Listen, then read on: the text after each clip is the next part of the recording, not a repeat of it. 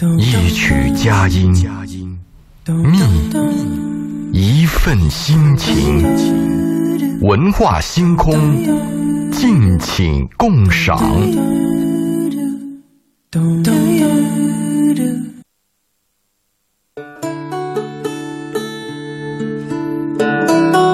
我知道周五的时候会有很多朋友守在收音机前啊，因为我们的周老爷是如约而至。嗯，周末好，周老大爷。大家好，嗯，周五好。对，我们要继续跟大家来讲这个生活的麻烦，啊，离婚为什么那么难的事儿。对对，嗯，关于离婚对啊、我们其实，在上一期节目还是在劝大家别离婚。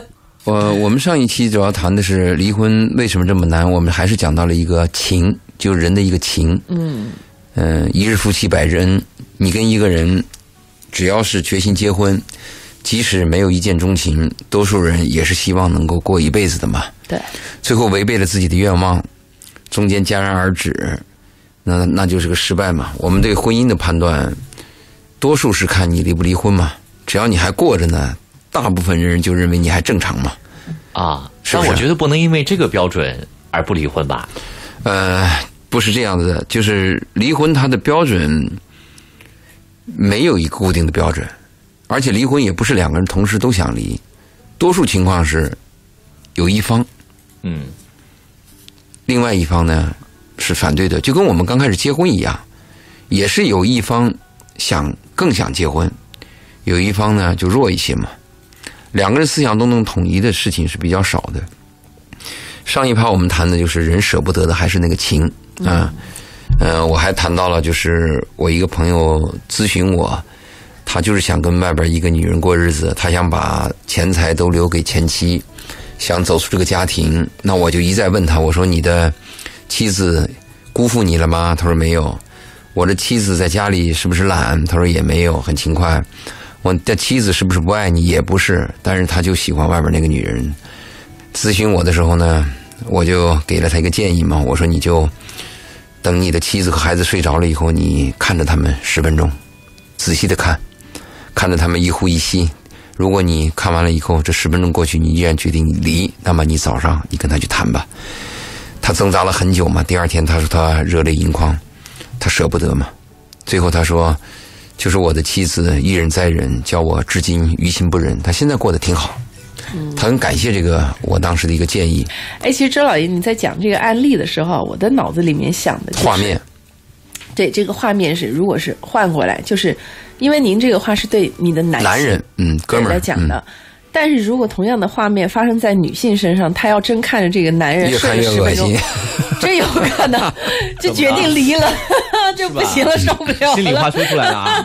决定离了。看这个男人这么肥 啊，你这样打着呼噜，这里面有一个很好玩，就是、呃，不是跟离婚没有关系啊。我曾经跟一个朋友在聊天，就是他呃，我同学，然后刚当妈妈的那一段时间，经常找我来聊天。突然有一天，他就跟我聊了一段话，我当时想了很久，他为什么会说那段话？他其实在描述他生活当中一个场景。他说他每天就看着他家宝宝那个小脸，哇好可爱，小小的眼睛，小小的鼻子，小小的嘴巴，小小的耳朵，小小的手，一切都好可爱，好可爱。然后她跟她老公两个人就围着那个宝宝看。然后这个时候呢，她突然有个什么事儿要抬头跟她老公讲，然后她老公反差？对一个反差，她老公就抬头对着她的时候，她当时第一个反应就是妈呀，我从来没有想过这个男人突然之间变得那么恶，她用的是恶心这个词。儿恶心嗯。她说他的脸庞那么的大，那么多肉，那么油腻，然后对毛孔那么的粗大，什么一切，她说那个反差太大了，她真是受不了。所以你在就是在上一期节目的时候，您在讲你跟你的朋友那个建议，我当时就在想，是翻过来就麻烦了。对，翻过来，那可能有点麻烦，他可能会越看越觉得没有年轻那么好看。因为我们男性和女性真的很不一样。一个是男性女性，还有一个叫强势方和弱势方嘛。啊，一般不论是你是权力还是家庭的决策，都是强势方决定的嘛，强者天下嘛。强者才能对弱者有怜悯之心嘛，嗯，弱者对强者是崇拜和依赖嘛，这是两个不同的嘛，嗯，呃，所以我那个建议当时是凑效了嘛，你当时主要是觉得他是强势方，让他激起他的怜悯之情，是吧？是的，因为我了解这个男人，多数男人心里边都是比较善良的嘛，多数男人真的心里比较善良，不到万不得已，很少有男人说我就为了某一件小事儿，或者是为了某一个婚外情啊，或者出个轨就离婚的，是非常少的嘛。大部分男人他是对家里边还是相当的依恋的，因为还有孩子嘛，还有一个习惯的生活啊。回到家以后有人等你，有人做饭，有人给你把这个洗澡水啊或者毛巾递过来，他习惯这种生活嘛。那离婚呢？我们今天再继续聊吧。我们就调离婚为什么这么难呢？其中，呃，那有一个最难的问题就是孩子。啊，很多人就是因为为了这个孩子，我咬牙切齿、忍气吞声往下过，而且很多次离婚到最后边沿的时候下不了决心，或者是又决心回去了，就是因为孩子。嗯，因为我们讲讲那个弱势群体的时候，大家有个误区，好像认为。女人在家里是弱势群体，男人会欺负女人，男人这个身高力大。其实家里最弱的是孩子，孩子啊，他是一个，他是个小精灵，他是从哪飘来的一个生灵。他的问题在哪里呢？这个孩子他的灵敏度很高，但是他的理解力他十分有限的。有些家长，有些父母，他们之间有矛盾嘛？他们认为我们之间的事儿，只要我们避着孩子，呃，那就是隐瞒的。孩子是未知的，其实是错误的。很多小孩在很早期就发现了父母的分歧，甚至有些小孩就是我们上次提到的，给父母提建议说：“你们还是离了吧，你们都很难过。”其实千万要注意，孩子说这个话的时候，有时候是违心的。如果你当时坚定的告诉孩子：“你说爸爸妈妈是有矛盾，但是我们会过下去。你长大也会有婚姻，你的婚姻同样会有问题有矛盾，你要熬，要坚持下去。”那这种向前的力量和向后的力量是不一样的。我上一盘还谈过，当你决定离婚以后，你你的心情是很糟的；当你决定坚守的时候，你是另外一种心情，对吗？所以我们讲到这个孩子的时候，我们一定要知道，呃，我们每个做父母的那是孩子的第一个上帝。他突然发现上帝有分歧，而且上帝垮了，孩子第一个概念不是你们有问题。孩子第一概念是我被抛弃了，爸爸妈妈不爱我。嗯，就是，而且这个概念，孩子可能没有办法准确的表达。对，还有一个最糟糕的是，呃，我们很少注意到孩子心灵的伤害。我们大部分会注意到孩子，你吃饱了没有？穿暖了没有？出去磕到了、碰着了，我们关心这个事儿。但是。每个成年人，每个听我们广播的人，不论你是五十、三十啊，还是六十、七十，你们回忆一下，你们原生家庭的那个烙印 一定存在，甚至你都无法察觉，但是你原生家庭那个烙印一定存在。所以这这也就是为什么我做这个婚恋辅导的时候啊，我跟这个小伙子经常谈的是，如果你要决心娶这个女孩为妻子，那么你最好去看看他妈。他妈什么德行？这个女孩今后老了就那个德行。你别听女孩说我多烦多烦我妈，你别听她说，她再烦，她老了还是他妈。嗯。那翻过来，女孩我们的建议是，你最好去看看那个男孩他爸。嗯。他爸什么德行？一般这个孩子长大，他原生家庭的那个烙印就特别强烈。真的是这样，真的是这样，这个没有办法改变，他就是。呃，这个这个就是周老爷讲的原生家庭，我我这个潜意识的熏陶的，潜意识的。我曾经看过一篇报道哈，当时呃那个报道的背后，我也使使劲的想了一下，就是他是在讲，也也是也出了一个社会新闻，就是说这个孩子。呃，他的父亲酗酒，然后经常打他的母亲。他长大也会有暴力。对他非常反感他父亲的这个行为。对。但是没有想到，最后他真的就变成了跟他父亲一模一样的人。完全。他的婚姻当中也出现了完全一模一样的事情。甚至我还看过另外一个新闻，就是有一个妈妈，她她其实很不喜欢她老公的种种种种，但是为了孩子，她坚守在婚姻里面，并且她希望用自己善良的部分，用自己坚韧的部分教孩子，成为一个她希望孩子就是。免除掉丈夫的那个，呃，那个叫什么？嗯，影子。啊，对对对对对，就是不要受他的那个不好的习惯的影响，希望能够纠正、屏蔽掉。嗯，完全没用，一点用都没有。长大了以后跟她老公是一毛一样。哎呀，那个妈妈简直就要崩溃了。然后当时我看那个新闻的时候，我自己都觉得太有意思了。这个不是人力可以改变的东西。对，你说对了，我们真的人很有限。我们好像以为我们学了某种思想，或者是看了某种哲学书，我们就可以改变，不可能。我们即使我们认识到一个问题，我们都未必能改进改变它。就像我们现在很多经济学家，他能分析我们的经济走势，但是他改变不了经济走势。反正在这个事情上面真是改变不了。嗯哎，我所以觉得周老爷刚刚讲的那个非常有道理，真的去看一下你爱人的那个同性的父母辈，你还要真实的看，要多看，可以找到不要在饭桌上饭桌上是假的。那在哪儿啊？一起逛个街，一起出去玩你。要跟他们去旅游一下，到他们家多混一混。嗯，而且发现他们有矛盾的时候，这个时候就能观察到一个人。嗯，心平气和、风调雨顺的时候，你看不出哪个房子结实啊。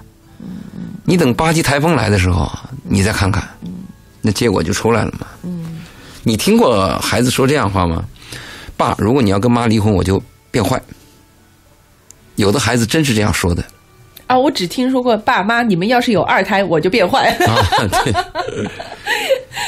而有的父这个是是一种，威胁吗？当然了，因为他嗯孩子表现愤怒的时候，他非常的单纯嘛，嗯，他就认为你怕啥我就给你来啥，哦，你怕啥我来啥。那孩子不就这样吗？那成年人也这样。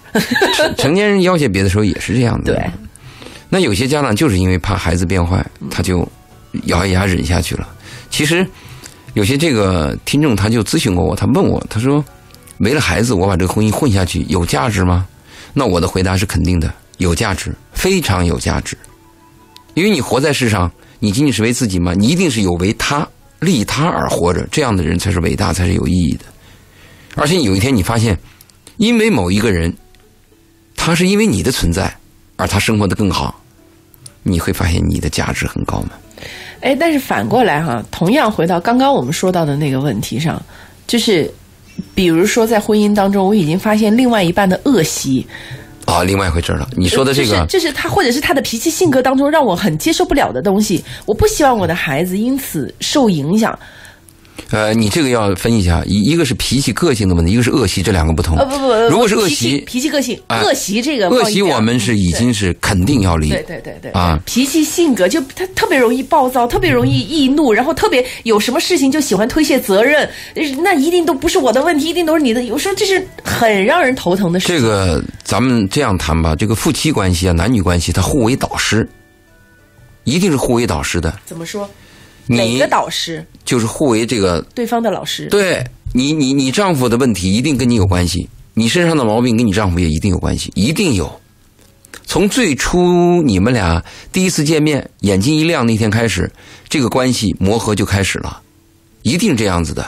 所以我们讲过嘛，就是你爱上一个人，最后搞定一个人，那你中间后面有没有后期的培养和管理？就像一块一块好的山水地一样，你最后占为己有了，那你如果不管这个，成为荒山呢？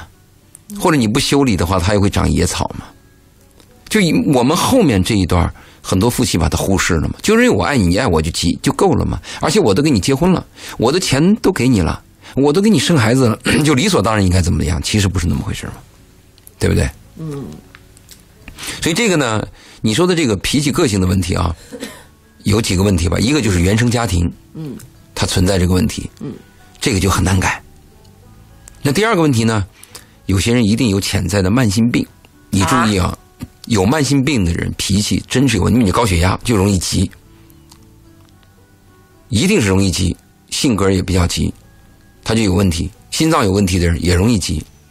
那第三个问题呢，就是他本身就有些恶习，就坏的习惯从小养成。那第四个最重要，就是跟你跟你跟他的接触和交往有关系。如果你第一天就说 no，会发展到今天吗？一定是刚开始有一个小的问题，你说算了算了，就这样了，最后发展到这一天吗？如果发现这样的问题，而且已经木已成舟走到这一天的话，那只有两个方法，一个方法你改变你自己，一个方法是尽量就是躲避吧。有些人有问题的矛盾就得绕着走嘛，你别在这个点上他就容易爆，你就绕着走嘛。那个家庭生活就是熬出来的嘛，那个婚姻就是缝缝补补嘛。那为了孩子值不值？我的回答是值，就是为了孩子我就忍了，我忍到孩子十八岁可不可以？十八岁以后，哎，还可以再忍，我忍到二十四岁可不可以？孩子大学毕业，好，还可以再忍。那我忍到孩子结婚可不可以？会忍出病来的吧？你呀，忍习惯了，可能就好了。就是我老担心，忍着忍着，憋着憋着，一身的病就是这样出来的。你，你，你，你注意啊，有的时候啊，嗯，就是柳暗花明。你在特别绝望的时候，那个生活有时候就有柳暗花明；有时候你特别得意的时候，老天就给你重重的一击，就是有这样的事情发生。你忍嘛，他也在变嘛。那如果说这个男人实在是很糟糕，你到了一定阶段，他自然也会也会有一个结果的嘛。嗯，所以我们说离婚的时候，孩子是一个很重要的一个。呃，我要提一点我自己的看法。一鸣默默的听了这么久，不，一鸣这样，一鸣要提一点孩子的看法。我要提提我自己的看法啊，就是我首先我我不认同，呃，我们的价值是为了孩子或为了别人更好，嗯，而活着啊。对，这个我我不认同。你注意啊，这个别人可不是别人，是你的孩子，是你的骨肉，哪怕是父母、配偶、孩子都不可以。嗯，就是我我是这么认为的哈，我不知道。你们怎么想？就是 OK，我很赞同。当一个人因为我的存在而感到幸福或者感到很重要，我的价值感会上升，这一点我同意。但是我反过来，我绝不会为一个人，我要为了他的，而他的价值、他的生生命更加怎么样，而牺牲我自己，让我从他零到十八，再到十八到二十四。这是儿子哈，这是或者是父母，等到他怎么多幸福，怎或者我的配偶多幸福，我做不到。嗯，我认为非常理解一鸣讲的这个话，对，非常理解。就是我认为这个八零后、九零后就有这种的人，而且这个族群越来越大，只要开心就好，谁开心我开心就行。也不是这么说，就是我们当然要考虑它的价值，当然要参考它的价值。但同时，绝不能因为它的价值而牺牲我我自己。这个一定要搞清楚。我想说一句特别老生常谈的一句话，因为你不要，你不要对此这个对我有想法。我没有想法，贝贝说，我很想说的是。你现在的这个状态，也只可能有这个想法，嗯，因为你没有存在决定意识，对，对你没有改变你的状态。如果有一天啊，当然了，我等你有了。阶段可能对，没错，但是这个是最一个人的，嗯，在最起码的，就是对于是对自己生命的价值的判断是很难改变的。呃，我觉得你可能有点误会对生命价值的判断，在关于孩子的这个问题和家庭的这个问题上的一个地位。嗯，就是你没有进入到这个里面的时候，因为我之前跟你的状态是一模一样，对，甚至还有过之而无不及。我其实我我一鸣在说一个自己没有经历过的一件事，他只是在想象。呃，贝贝是在 贝贝是现在进行时，他所有讲的我全经历过。我也。非常的不接受这样的判断，就是你改变了，那是你自己，你的改变并不能说明未来不不只有我自己，不只有我，或者是你们都改变了，也不代表我以及我代表的族群是是是改变。我非常理解你的状态，并且支持你，然后呢，希望你能够往后走得更远。在所以就是在嗯。现在，因为我们其实没有探讨，其实我们没有真的在探讨离婚为什么那么难。是，其实我们还在探讨的离婚这个本身，这个这个东西，这个动作本身背后我们要考虑的问题。对于有些人来讲，离婚很简单，很轻松。是是。所以呃，为什么我在这一段会发言比较少？因为我更多的在接收周老爷的信息。嗯。而且在这个坑节上才会提出。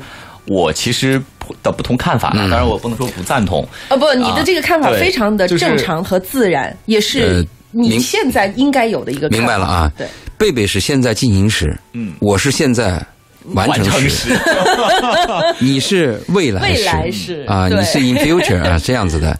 呃，你这样，等你有了孩子，有了一天有个知心的爱人，有个挚爱之后。你再跟我谈这样的感受？不，我觉得一鸣也有可能会坚持，我能理能理解它里面有一种感觉哈。就比如说，在谈到孩子教育的方面，我身边有无数的朋友跟我讲，等到你的孩子上小学了，你一定会变的，你一定会拼命的给他报班，让他怎么怎么样，你会后悔当年他是零基础进的小学。我其实蛮想讲，至少到目前为止，他已经读两年了，我还没有一点后悔的心思，我还在觉得我的状态是对的。所以我觉得一鸣就算进入到了我的正在进行的状态，也有可能还保持他的初心。呃，这是观念它确实在变化，就是确实我们也是不同年龄阶段啊，对，确实有变化。所以我在相信但是我，心里面我们也确实代表了不同年龄段对于婚姻爱情很多的看法是不一样的。相同年龄的年龄段也有不同的看对。所以其实我也我也是简单的在呃代表我这个群体吧，简单的表达一下我的看法。对，其他的也没有。嗯挺好的，啊对对请坚持。好，周老爷继续。呃，我们说到那个父母对孩子啊，最重要的是有一个，我们不是谈教育啊、谈爱啊，谈了这么多，其实这些都是空的。最实际的对孩子就是陪伴。是的，如果你没有陪伴，你说的所谓教育啊、所谓的爱全是空的。有些家长是俺有钱啊，给家里一笔钱，雇上两个保姆，再雇两个家庭教师，这样的孩子成长和你亲自陪伴是完全不同的。那好，如果是一个家庭有困境的夫妻两个之间有矛盾的家庭，在这种激烈和煎熬的气氛当中，陪伴孩子会是个什么结果呢？你们想过吗？如果是你们很和谐，彼此比较尊重又有恩爱，那么你们陪伴的时候，孩子又是个什么结果呢？周老爷，对不对不起，我又想歪了。你又想歪了。因为昨天才看了一篇推文，维持夫中年夫妻感情最好的一个办法就是陪孩子写作业，就是当立你们刻同仇敌忾。就夫妻感情突然就变好了，我理解你，你也理解我。好了好了好了好了，好，不好意思，不要不要泡，不要拆楼，不要歪楼。但我知道周老爷要表达顺便再说一下，其实我我们今天说到现在也没有说啊，我们在整个节目过程当中，如果你自己啊，对于嗯啊爱情也好，婚姻也好啊，无论是什么阶段，谈恋爱的阶段啊，有结婚的阶段嗯啊，结婚好多年的阶段，想离婚的阶段，任何感情或者离过了婚方面的问题的啊对您需要咨询，嗯，您需要谈谈心，聊聊自己的情况，您都可以通过我们的直播间电话。八八三幺零八九八八八三幺零八九八直接的咨询，对同时也欢迎您通过我们的微信公众平台“文化很有料”来发送文字，把您的情况告诉我们。嗯，如果您在节目之后想联系我们嘉宾的联系方式。进行您自己情况的单独的咨询，以及你呃你的身边的一些情感故事的话，您可以在我们的微信公众平台“文化很有料”当中回复“周老爷”这三个字，周树人的周，老师的老，爷爷的爷啊，然后你回复之后就会弹出他的二维码以及添加的方式。嗯，好，回到周老爷刚刚讲到的这个哈，就是如果真的是夫妻两个人感情不好，孩家庭的气氛给到孩子的影响，和家庭就夫妻两个人感情还不错，还比较和睦，这样结果是不同的对，给到孩子影响真的是不一样的。你首先看啊，一个夫妻比较恩爱的家庭，一个家庭关系比较好的和谐的家庭，孩子的情绪是稳定的。你注意观察这个，稳定的情绪，并不是说孩子不会发脾气或者不会呃觉得委屈，而是说他整体相对。就是安全型的孩子对他他心里是安宁的，啊，对，他是宁静的。如果一个家庭有问题，夫妻两个之间经常有问题，甚至有暴力的这种争吵的家庭，你注意看那个孩子，那个孩子的眼神，你都可以感觉与家庭安静的孩子是有区别的。这个家庭比较糟糕的那个家庭的孩子呢，多动症，注意力涣散，而且呢，有时候还缺乏礼貌，因为父母没时间管他嘛。嗯，易怒，甚至有一天自闭症和抑郁都有可能。对，这个你不能小看，这个精神的这种污染，嗯经常被我们忽视了。我们重视的是啊，这顿饭是不是要吃新鲜的呀？呃，那个那个鸡是不是要要要要要吃点什么走地鸡啊？但是我们忽视了这个精神和灵魂的伤害。其实精神和灵魂的伤害啊，对人的磨难是终身的。嗯，家长都忽视了，都没有注意到这个问题。嗯其实这个东西很重要。你比如现在有些离婚的父母，他提到这么一个问题：到底跟谁过？一般有些父母他们在孩子的问题上会争那个监护权，最后有些父母这样谈，由孩子来选择。嗯，由孩子来选择是多么残酷的呀！有一个电影叫《一次别离》，伊朗、法国拍的。电影结尾就是让孩子选择。一个十几岁的女孩，围着黑头巾，戴着一个眼镜还是学生嘛。法官就一再问他：“你想好了吗？”孩子说：“我想好了。”你现在能决定吗？孩子说：“我能决定。”法官说：“那你告诉我，你跟谁？”那孩子左边看看妈妈，右边看看爸爸，就说：“我能不能单独跟你说？”眼泪就出来了。那个镜头，《一次别离》这个电影啊，是当年被推荐的对奥斯卡最佳外语片奖。我建议有些父母你们去看看《一次别离》，就那一滴眼泪，你看看这个家庭的沉重和对孩子的影响有多大，让孩子去做选择。所以我们讲到今天讲到离婚的问题，讲到它的难度啊，我们上一趴谈的是情，这一趴谈的就是孩子。等移民有一天你身为人父，你看你的孩子一天天长大，你再想想我们今天谈话，你就会明白了。我说的有一天你为一个人而活着，这个不是普通人呐、是你的骨肉，是你爱着的人。哎，其实呢，您刚才也谈到了，就是因为我想强调的是什么啊？如果说这个夫妻的感情不好，家庭不和谐，你哪怕这个家庭不解体，对孩子的影响和伤害真的不比离婚要大。哎，有这种说法。对，就是就是，其实也都是很，就是都是，因为这根本上是夫妻关系不和，而不是离不离婚的问题。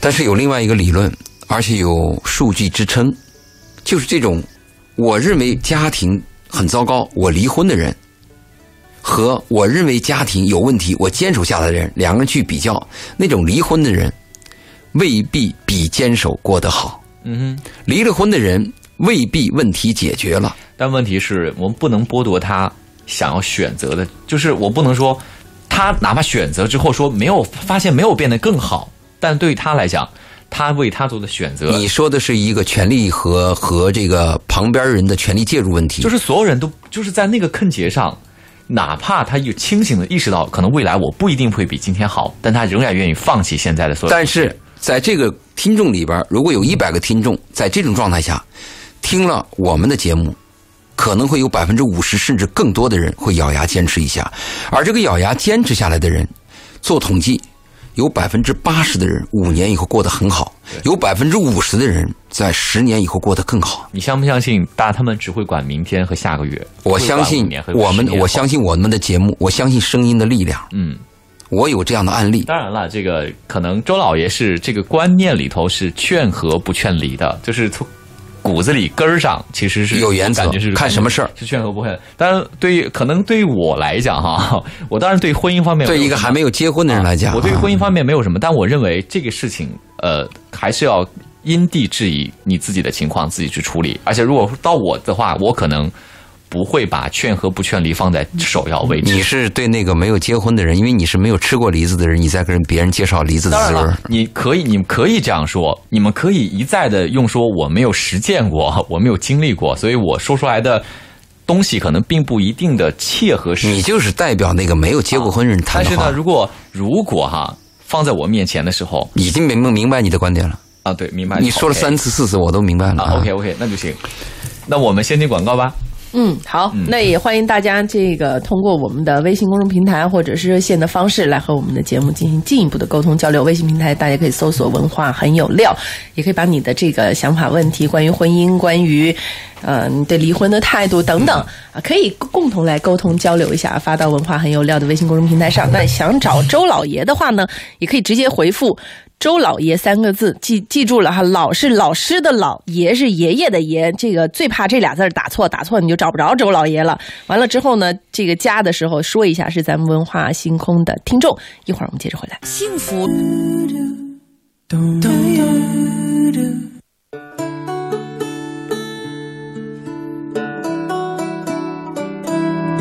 好，抓紧时间哈！我们在每周五的时候呢，会和周老爷一起来聊聊人生，对，来讲一讲。其实，看清楚一下，人这一辈子啊，尤其是成年之后，进入到自己家庭生活之后，要面对的一些现实问题。嗯、我们最近聊的是离婚为什么这么难？嗯、呃，也欢迎收音机前听众朋友和我们多多的进行互动和交流。嗯、如果大家喜欢周老爷，想要跟他更多的探讨呢，也可以在文化很有料的微信公众号上回复周老爷啊。对，其实这个呃有一点儿。也观点的不一样呢，也激发了大家的这个这个交流欲哈。嗯，呃，先说一个呃比较主流的观点哈，就说这个没有结婚啊，或者有结婚没有小孩呢，怎么离都可以哈。但是有了小孩之后，没有那么简单，就怕父母的决定改变了孩子的一生。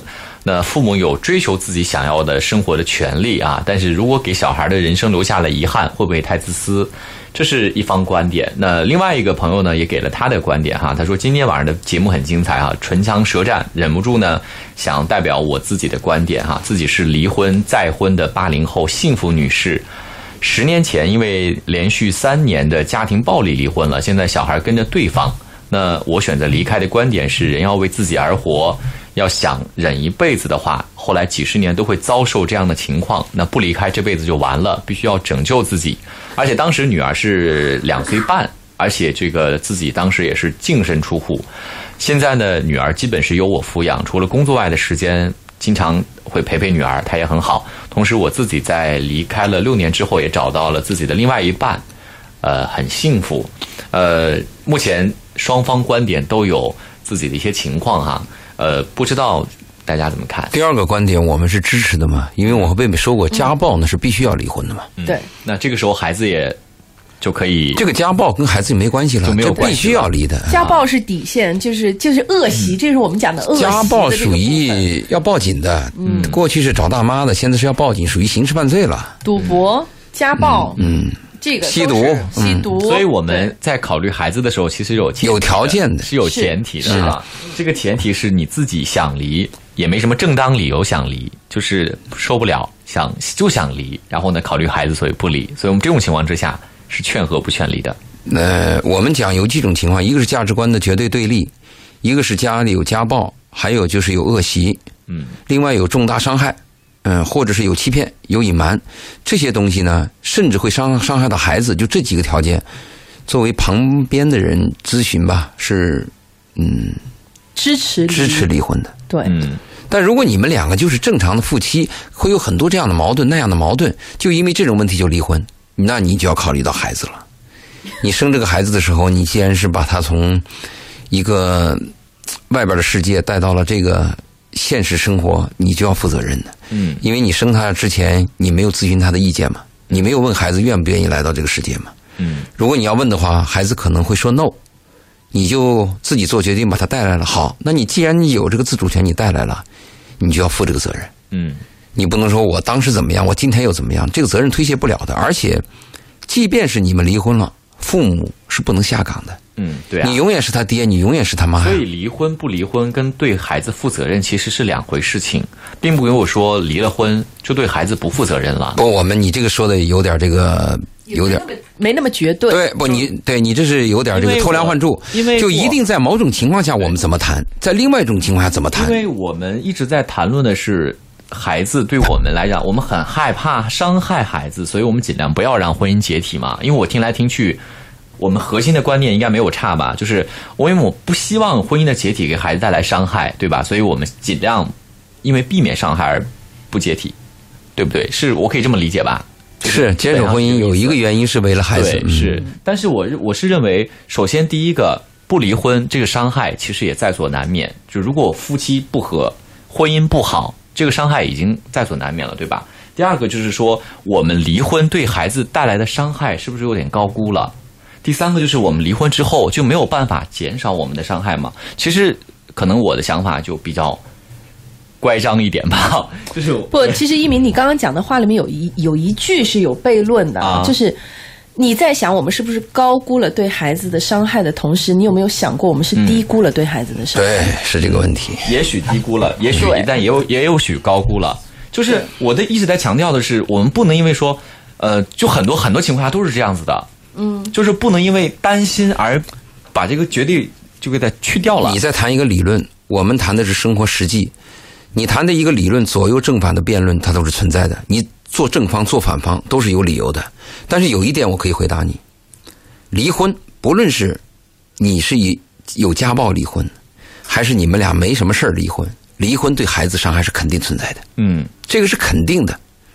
你至于你说我离婚以后怎么样去比较，怎么样去补偿？注意啊，你补偿不了，因为你不知道孩子的心理的状态。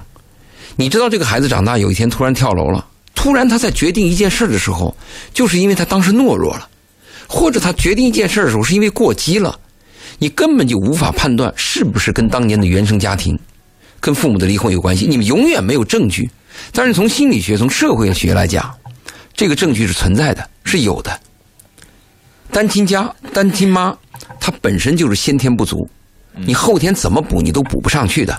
我们可以肯定一点吧，如果夫妻比较和谐，这个孩子在这个家庭长大，要比离婚的孩子相对的客观条件要好，这一点是百分之百的，嗯，对不对？但是另外一个一鸣刚刚提出，就是如果夫妻关系不和谐，明白？他说不和谐，还不如就是单亲家庭单亲家庭，你注意，不见得，这个不见得，因为我一再强调，婚姻这个不和谐，它是有段落的。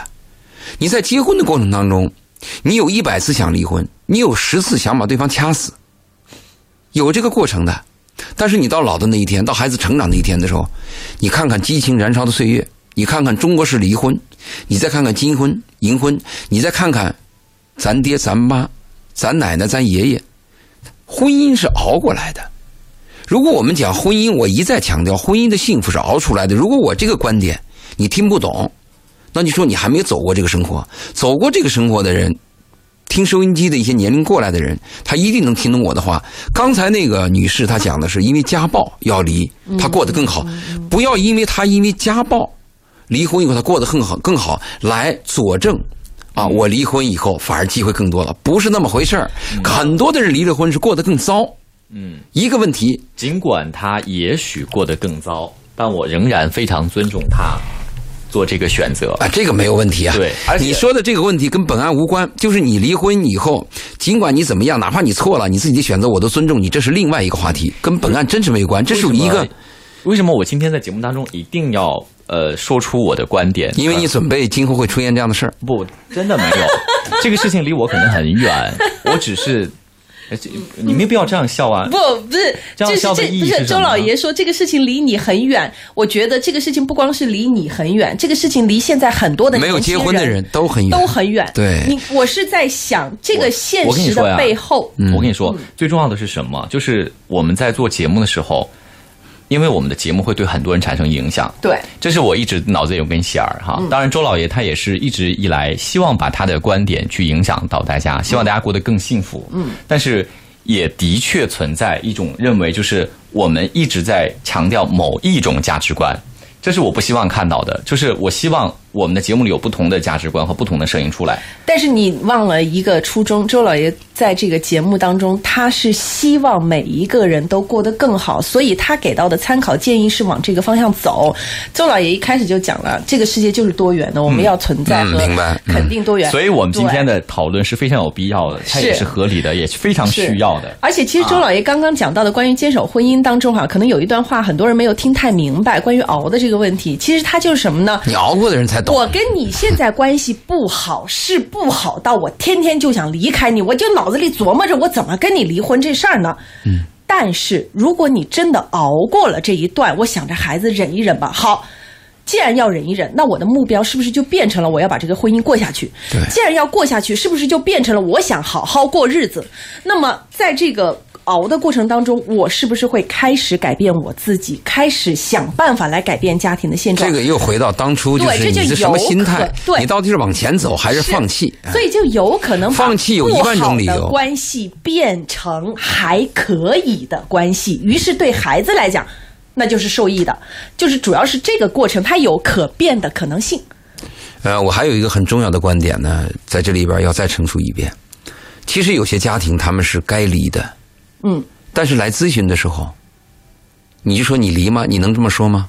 作为我的经验来讲，我不这么说，因为一鸣刚才代表那个观点啊，你不用他代表，他是自然的一个结果，就是我们把婚姻吹上天，该离的照样离。嗯嗯。但是你注意，如果我们在一个广播，在一个平台上，我们就大肆渲染或者肯定的说你就离，这个东西会造成一些不该离的离，就离了。嗯，所以我的观点是坚守婚姻。好，下期再说，下期再说。谢谢周老爷。嗯由中国农业银行特约播出，农行网捷贷